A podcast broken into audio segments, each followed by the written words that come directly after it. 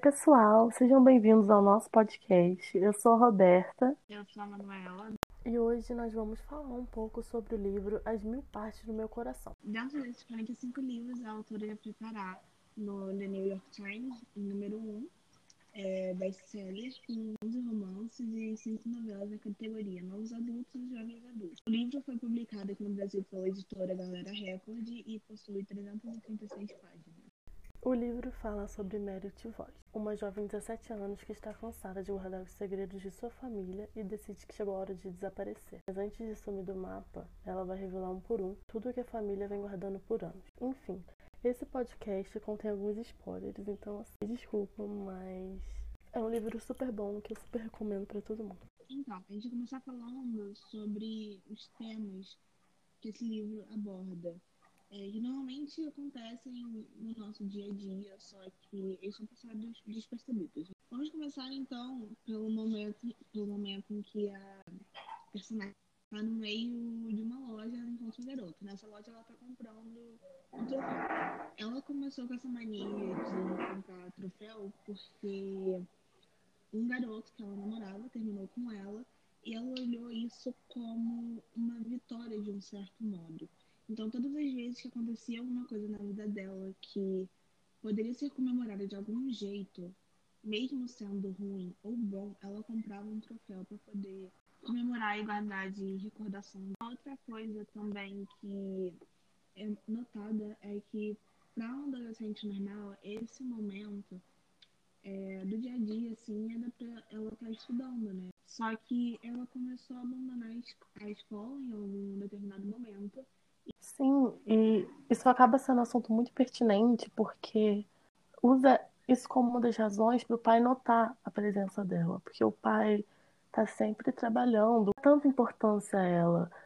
Até uma greve de fome, né, para tentar Sim, sim. ser notada.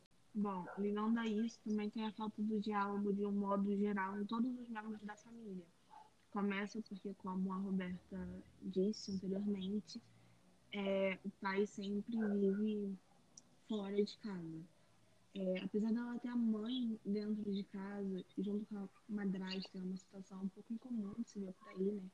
A, a ex morando com a atual, mas não teria como ela manter um relacionamento com a mãe.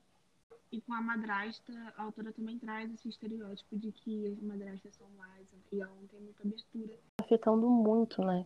Porque você passa o livro achando que a madrasta é uma pessoa muito ruim, mas na verdade é uma pessoa que ajuda muito indiretamente. E a gente não dá o devido valor também aos pais, porque como não tem o tal do diálogo entre a família, eles não sabem como o pai fez tanto pela mãe, tanto pelo, pelos filhos Continua mesmo. né?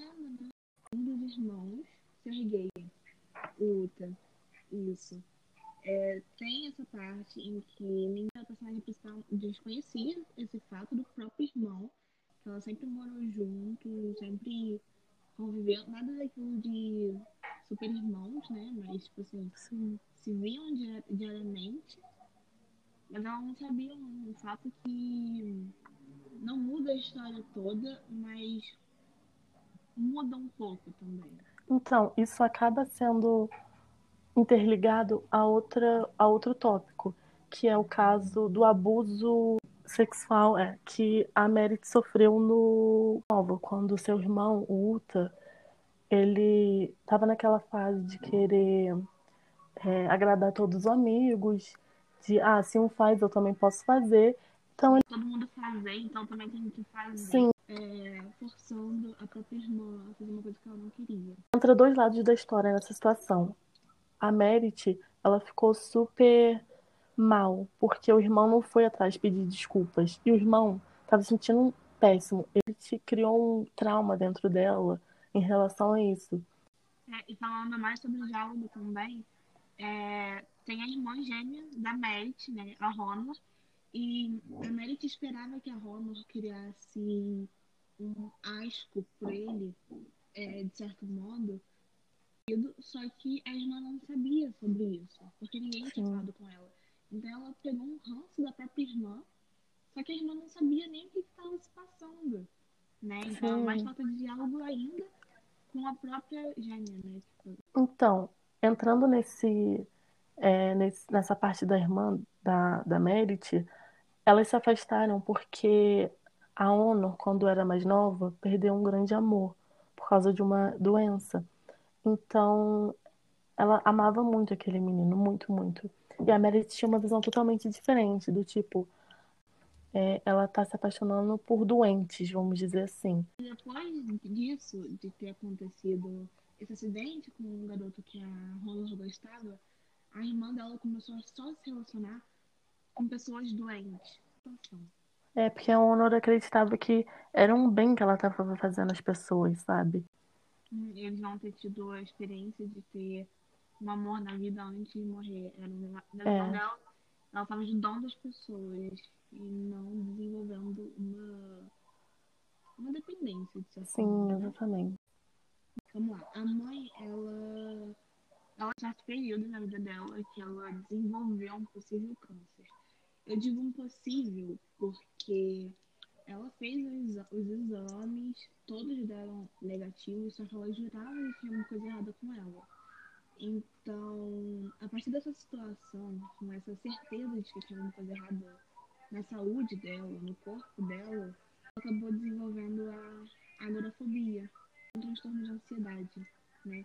E com isso a família dela acabou começando a dar placebo só pra mente dela ficar calma, achando que aquilo ali estava ajudando ela de alguma forma, como se realmente fosse um remédio. Não era nada disso, era só para reconfortar ela mesma.